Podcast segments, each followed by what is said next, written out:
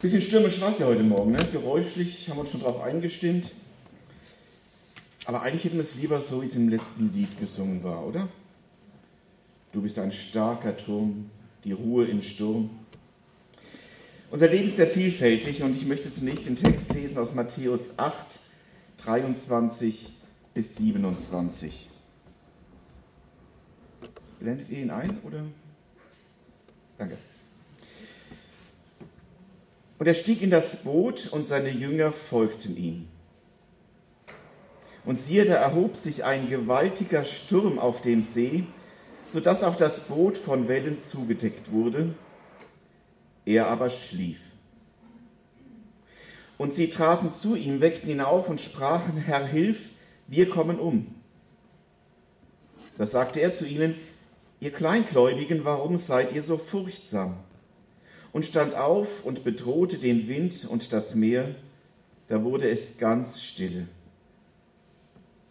Die Menschen aber verwunderten sich und sprachen, was ist das für ein Mann, dass ihm Wind und Meer gehorsam sind. War letzten Sonntag, diesen Sonntag so ähnliche Geschichten, stürmische Geschichten. Heute möchte ich den Schwerpunkt, ja, ich verrate es noch nicht, ihr dürft nachher mal selber mit überlegen, an einer ganz entscheidenden Stelle. Zunächst mal ein, zwei Hinweise am Anfang. Es begegnen uns in diesem Text zwei ziemlich starke Kontraste. Wir hören von einem gewaltigen Sturm. Das heißt, das Boot zugedeckt von den Wellen und in diesem Sturm schläft Jesus. Ist von euch schon mal jemand, äh, schon mal jemand seekrank gewesen? Konnte ihr dabei schlafen? Ich erinnere mich an eine Fahrt nach Helgoland. War ich noch ein Kind mit meinen Eltern damals.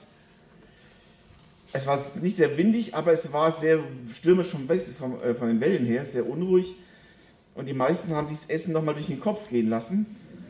Und irgendwann kamen die Matrosen hinterher und haben dann so das nachgespült, damit es ein bisschen appetitlicher wieder aussah. Die Toiletten waren alle besetzt. Es ging nichts mehr. Man hat sich nur noch gewünscht, endlich festen Boden unter den Füßen. Es war wirklich zum Kotzen. Und ihr stellt euch vor, und Jesus schläft. Da hängt man in Seilen, man bekommt Angst, das Schiff neigt sich. Mancher fragt sich, vielleicht sehe ich jemals Land wieder und denkt bestimmt nicht an Schlaf. Und dann dieser Kontrast, Jesus schläft.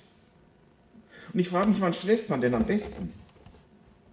Also ich schlafe am besten, wenn der Kopf frei ist. Wenn es dunkel ist, schön ruhig, vor allem, wenn man sich sicher weiß, hinter verschlossenen Türen. Man schläft sich auch noch gut, wenn man übermüdet ist, dass man gar nicht mehr anders kann.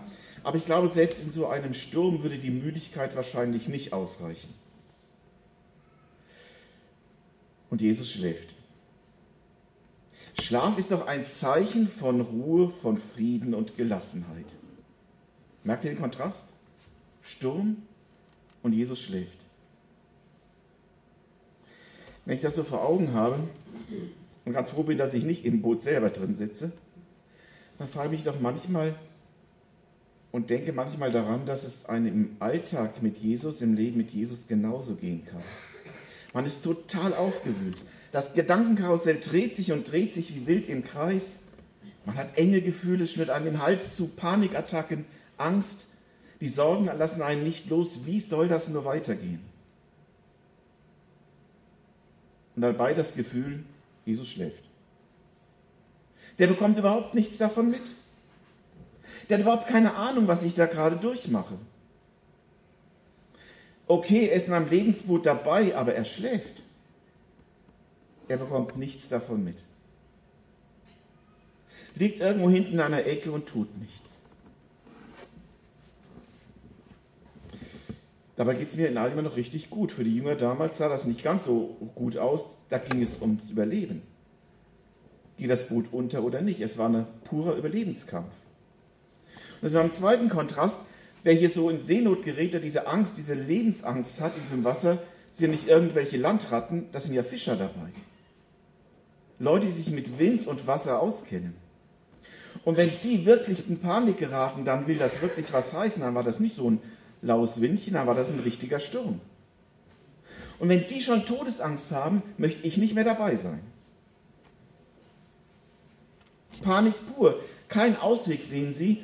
Was tun sie? Würden heute sagen, jetzt hilft nur noch beten. Und das tun sie. Sie wecken Jesus, sie bombardieren ihn mit ihrer Todesangst, verstehen einfach nicht, warum Jesus das hier alles so zulässt. Und jetzt kommt plötzlich ein zweiter Kontrast. Todesangst der Jünger auf der einen Seite und dann, entschuldigt, ist das mal ganz salopp, dann gibt es einen Anschiss von Jesus. Warum weckt ihr mich? Ihr Kleingläubigen, warum vertraut ihr nicht? Jesus reagiert tatsächlich auf diese Ansprache, auf dieses Gewecktwerden der Jünger mit einem Vorwurf. Das fast wie bei der Tempelreinigung, so ein Ausraster von Jesus mitten im Sturm. War er noch nicht ganz wach? Warum hat er es überhaupt so weit kommen lassen? Und wir lesen diese Geschichten ja immer vom Ende her. Wir wissen, es geht ja alles gut aus. Also kann man ganz entspannt da durchgehen. Aber wenn man selber durchlebt, wenn man selbst mitten in so einem Sturm ist, ist das nicht so klar. Wenn man nicht weiß, wie geht das Ende wirklich aus. Und da stellt sich schon die Frage, wo soll ich denn hin mit meiner Verzweiflung? Da ist doch Jesus wecken das Naheliegendste. Ist doch logisch, was die Jünger hier taten. Und doch, die Jünger wecken und kassieren eine recht heftige Abfuhr.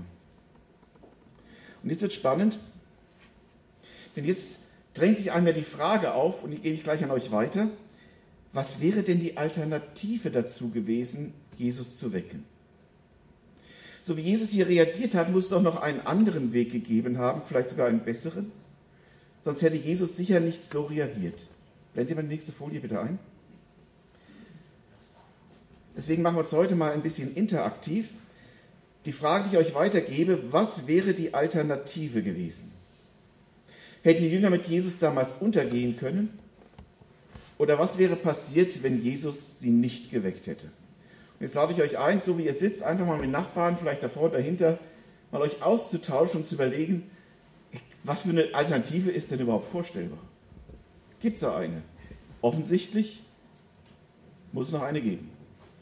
So, jetzt soll ich mal austauschen, nachher frage ich ein paar, welche guten Ideen Sie hatten. Es muss einige sehr gute Ideen gegeben haben, so eifrig wie ihr gesprochen habt, schön. Wer mag denn mal sagen, was für Gedanken Ihnen kamen oder was für Lösung es hätte geben können? Jetzt sind Sie plötzlich ruhig. Ne? Also wir hatten hier in unserer Gruppe den Vorschlag, vielleicht hätten die Jünger versuchen sollen, dem Sturm Einhalt zu gebieten. Weil Jesus hat sie ja mit Vollmacht ausgestattet. Hätte ja sagen können, gesagt, wenn wir beten oder auch dem Sturm gebieten, ja, das wäre eine Alternative gewesen. Okay, also die Jünger hätten selber dem Sturm gebieten können. Ja. Ja, danke. Andere Vorschläge? Meine Töchter meinten, sie hätten sich dazu legen sollen. Zu Jesus legen auch schlafen. Das wäre mutig, ja? Okay, was anderes noch?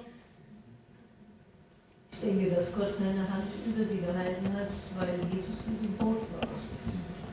Vielleicht. Du meinst, hätte eh nichts passieren können. Okay, danke. Heike? selten entdecken kann und äh, bitten, dass er den äh, Sturm gebietet, weil sie wissen, dass er es kann, weil ich will jetzt da nicht, dass er äh, gesagt hat, dass er nicht geweckt werden will, sondern nur, dass sie kleingläubig sind. Ja? Das war auch so ein bisschen unser Gedanke, dass die Antwort von Jesus sich nicht darauf bezieht, warum kommt ihr zu mir, sondern mit welcher Haltung kommt ihr zu mir. Es war ja schon ein bisschen Vorwurf zu entdecken bei den Jüngern, fragst du dich danach, dass wir umkommen. Ja? Okay, noch was? Ja?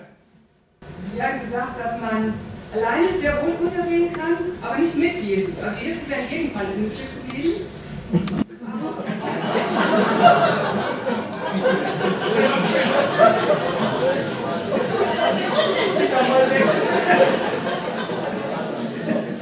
Es hat sich jetzt so angehört, als ob, egal was mit den Jüngern ist, aber Jesus wäre überlebt.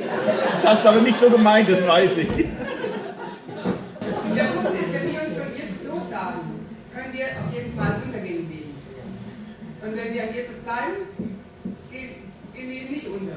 Solange Jesus im Boot ist, konnten sie nicht untergehen, war euer. Jesus Seite Ja. als. Okay, danke. Schwimmen.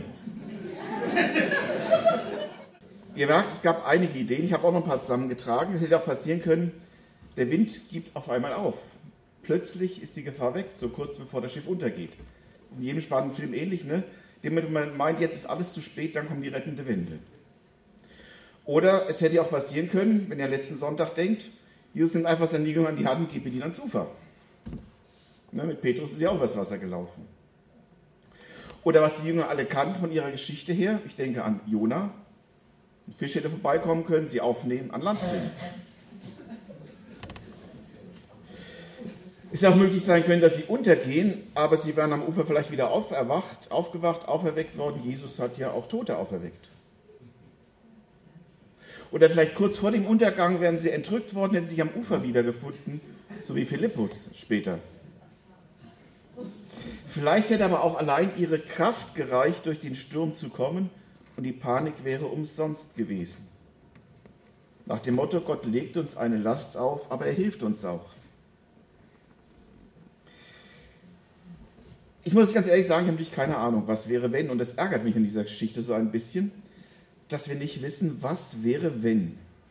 Was wäre, wenn gewesen, wenn die Jünger es hätten drauf ankommen lassen. Denn das, was Jesus jetzt tat, war wunderbar, ohne Frage. War auch ein Zeichen, dass er seine Leute nicht untergehen lässt. Ich möchte einmal äh, so schreiben, es war so ein bisschen kindgerecht. Nach dem Motto, die Kinder schreien, ich kann nicht, Mama und Papa kommen und machen es. Dann Jugendlichen ändert es ja so ein bisschen dann, die probieren erst mal aus und wenn es nicht weitergeht, wird um Hilfe gerufen. Und Erwachsene sollen ja dann eigentlich vormachen, wie es geht. Und ich denke schon, dass Jesus möchte, dass unser Glaube aus den Kinderschuhen kommt. Denn wenn wir glauben, wenn wir darauf vertrauen, dass wirklich alles zu unserem Besten dient, dann müssen wir nicht in Panik geraten. Dann müssen wir nicht in solchen gefährlichen Situationen, so wie ein Reh auf der Landstraße manchmal stehen bleiben, ich weiß nicht, ob ihr schon mal erlebt habt, die, bevor ich nach Trier kam, war ich ja 19 Jahre in Franken. Und da war auch viel Wald. Und ich bin nachts oft gefahren, da sind alle möglichen Tiere einem begegnet. Und die sind manchmal wirklich auf der Straße stehen geblieben. Ich muss sagen, es haben wir nicht alle überlebt, aber die bleiben einfach stehen und gucken in die Gefahr und rennen nicht weg. Müssen wir den Gefahr so ins Auge blicken? Oder können wir nicht, solange Jesus an Bord ist, im Vertrauen auf den Vater im Himmel durch den Sturm weiter steuern? Mach die nächste Folie bitte wieder, ist der Text nochmal. Was sind denn so unsere Stürme unseres Lebens? Was ist das, was uns in diese Bredouille bringt? Den einen ist der Arbeitsplatz, für den nächsten vielleicht die Arbeitsplatzsuche, für den nächsten ist es eine Krankheit, wo er nicht weiß, wie sie ausgeht. Für den anderen das alte Älterwerden mit dem Wissen, es wird nicht mehr wie früher. Es können Prüfungen sein, die man ablegen muss. Es können familiäre Situationen sein. Es gibt unglaublich viel, was für uns solche Stürme sein können. Ja, alles kann letztlich in unserem Leben zu so einem Sturm werden, das uns an die Grenzen unserer Kraft und manchmal auch an die Grenzen unseres Glaubens bringt. Und ich glaube, dass dann die entscheidende Frage ist, wohin sehe ich? Sehe ich auf den Sturm, die Probleme, die Ängste oder sehe ich auf Jesus? Denn, das war ja eure Gedanke da hinten auch, kann sich wirklich jemand vorstellen, dass Jesus in einem Sturm untergeht? Ich nicht. Ist für mich unmöglich. Und wenn Jesus in keinem Sturm des Lebens untergehen kann, dann müssen wir doch nicht auf den Sturm, sondern auf Jesus sehen. Und dann reicht eigentlich diese eine Frage aus, ist Jesus noch an Bord? Ja Okay, alles klar. Dann mutig voran. Und jetzt sage ich einen gewagten Satz. Ich weiß, der ist unglaublich schwer, wenn man drinne steckt in solchen Krisen. Aber gerade dann möchte ich es mal wirklich so pointiert sagen. Wenn dann Jesus scheinbar schläft oder wirklich schläft, dann müsste das für uns eigentlich ein richtig gutes Zeichen sein. Denn das müsste mir zeigen, dass die Not, die ich erlebe, in der ich drin stecke, aus himmlischer Perspektive viel unbedeutender ist als das meine. Wenn Jesus schlafen kann und ich in Panik gerate, ich mit Jesus aber nicht untergehen kann, dann ist die Bewertung Gottes eine völlig andere als meine. Wenn Jesus in diesem Chaos noch schlafen kann, dürfte ich mir sagen, dann schaffe ich das. Hauptsache, er ist mit dabei. Und wenn Jesus schlafen kann und schläft, kann das genauso heißen, er traut mir vielleicht viel mehr zu als ich mir selber. Es gibt diesen für manchen schön, für die anderen weniger schönen Satz, fordern heißt fördern. Ich denke schon, dass Jesus unseren Glauben fördert, indem er uns fordert, herausfordert. Und er fördert uns in den Stürmen des Lebens, fordert uns in den Stürmen unseres Lebens dazu auf, unseren Glauben, unser Vertrauen auf ihn wachsen zu lassen. Weil das so ist, konnte Petrus später schreiben, denen, die Gott lieben, muss alles zum Besten dienen. Und diese Tatsache gilt, weil wenn Jesus dabei ist, haben wir den immer mit dabei, der den Überblick hat. Wer will denn glauben, dass Jesus nicht wusste, was er tat, als er in das Boot stieg und sich schlafen legte? Glaubt ihr wirklich, Jesus wusste nicht, was gleich kommen würde? Glaubt ihr wirklich, der wusste nicht, jetzt kommt gleich ein Sturm und meine Leute geraten in Panik? Wusste der alles? Davon bin ich überzeugt. Und es das heißt im Text, Jesus stieg in das Boot und seine Jünger folgten ihm. Sie waren also an Jesus dran, sie gingen mit Jesus. Sie gingen den Weg, den er sie geführt hat. Und Jesus weiß doch, wohin er seine Leute führt. Und Jesus ist der, der alle Zeit alles im Griff hat. Nicht, nur die, der nicht nur die Situation im Griff hat, er ist auch der, der uns bedingungslos über alles liebt. Und darum sein Schlaf und der Sturm, das sollte seinen Jüngern zum Besten dienen. Und jetzt beschleicht mich in dieser Geschichte so ein bisschen das Gefühl, das Beste verpasst zu haben. Dass ich wüsste wirklich gern, wie die Alternative ausgesehen hätte. Es ist wie, wenn ich so ein Ende verpasse, was ich hätte erleben können. Vielleicht haben die Jünger hier ihre Lektion nicht gelernt. Der Glaube ist nicht so gewachsen, wie er hätte wachsen können. Aber trotz allem finde ich es tröstend und beruhigend, dass Jesus dieser Angst ein Ende gesetzt hat. Er hat nicht länger zugesehen. Er hat nicht länger die Jünger die Angst aushalten lassen. Er hat eingegriffen und er hat gezeigt, ich kann.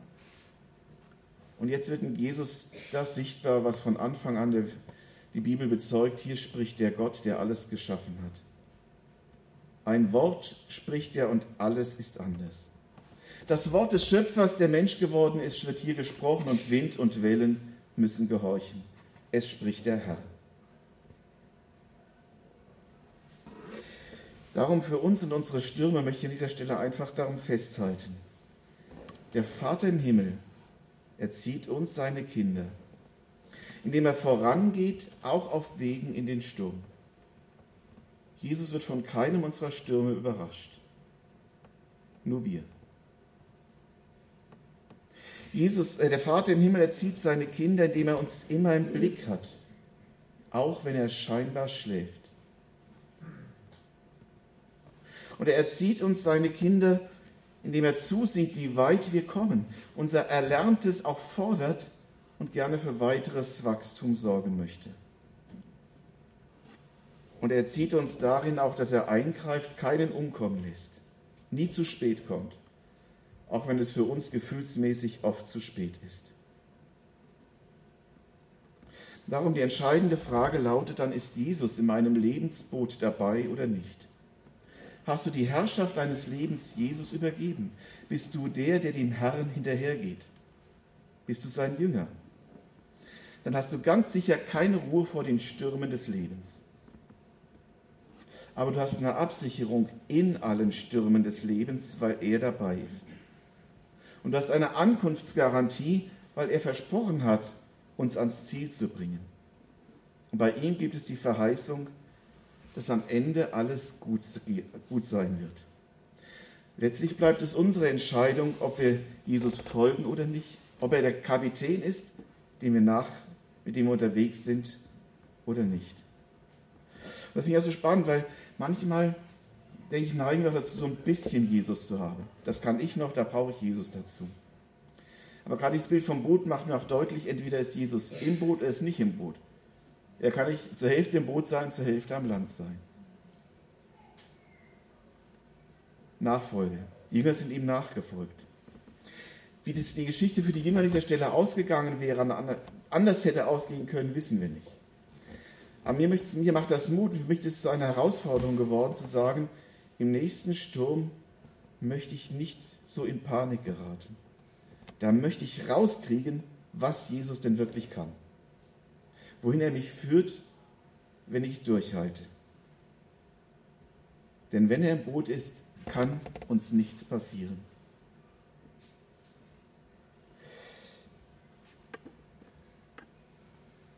Dieses möchte ich euch gerne Mut machen, an dieser Stelle auch weitergeben. Ich weiß nicht, ob ihr gerade in einem Sturm drinne seid.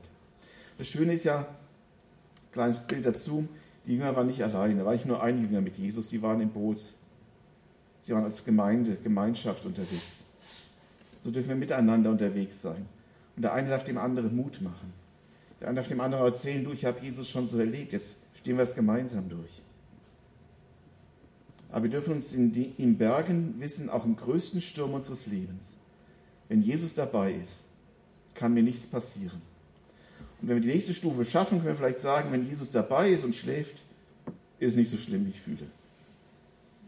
Wenn es einer mal geschafft hat, darf er es mir gerne sagen. Ich übe da auch noch. Als Abschluss möchte ich ein Lied einfach einspielen, das das nochmal zusammenfasst. Und danach möchte ich noch beten.